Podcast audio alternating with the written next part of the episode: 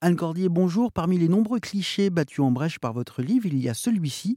Les jeunes, en fait, parlent beaucoup de l'actualité et l'information fait même partie intégrante de la construction de leur identité. Tout à fait. En fait, heu, si vous voulez, je pense que le fait qu'on dise souvent qu'ils sont, heu, comme ça isolés, c'est parce qu'effectivement, hein, quand on, heu, regarde, de façon complètement extérieure, on voit un individu «enfermé» entre guillemets, sans s'intéresser en fait, en craquant la bulle entre guillemets, heu, heu, à aller voir en fait, heu, voilà concrètement ce qui se passe. Et puis il y a autre chose aussi, c'est que, on a tendance quand on parle d'information à penser à l'info, uniquement d'actualité, notamment, politique, nationale, internationale et donc assez grave. Et en réalité, quand on va voir avec eux et quand on échange avec eux, on se rend compte que cette information, elle est tout au long de leur vie et même de la journée en fait présente, mais ça va être aussi de l'information culturelle, de loisirs, heu, qui va permettre en fait d'être en partage les uns avec les autres. Ils aiment s'informer et ils aiment surtout s'informer pour informer aussi, heu, les autres et en discuter. Mais alors, i s'ils ne culpabilisent pas, ils peuvent, heu, heu, avoir l'impression que l'information qu'ils vont chercher n'est pas la véritable information lorsqu'ils se concentrent sur, je sais pas, la mode, la musique et cetera. Eux-mêmes s'autocensurent en disant: «Non, mais en fait, de l'in c'est pas de l'actualité». Ah oui, complètement. C'est d'ailleurs une vraie difficulté de la de la recherche et puis derrière évidemment de la société de l'éducation, c'est qu'ils ne donnent à voir, heu, et à entendre que les pratiques qu'ils pensent être légitimes et reconnues dans la société. Et heu, beaucoup, heu, ont ont souvent dit: «Ah ben non, non, non, moi je je m'informe pas» ou alors: «C'est pas sérieux».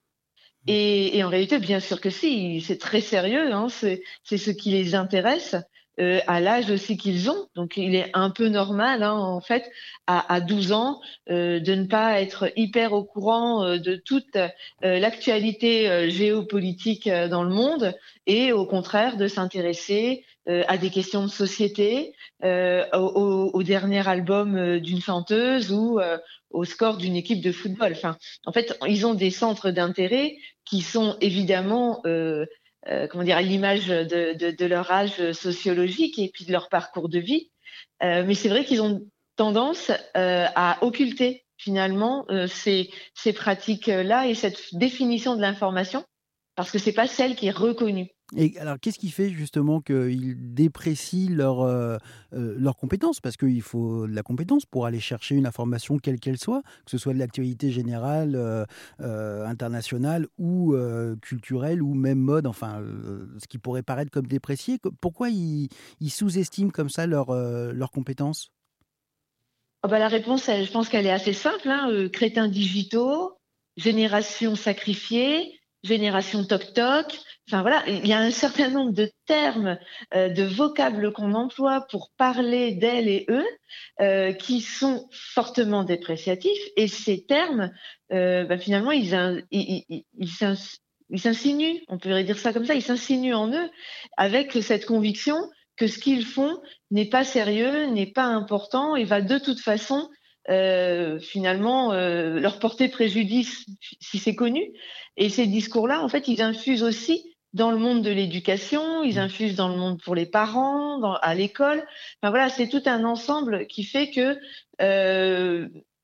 le l'adolescent, notamment, a toujours le sentiment que ce qu'il fait n'est pas bien ou jamais assez bien. Ce qui rend la lecture de votre livre encore plus importante, Anne Cordier, je rappelle son titre, Grandir, informer les pratiques informationnelles des enfants, adolescents et jeunes adultes.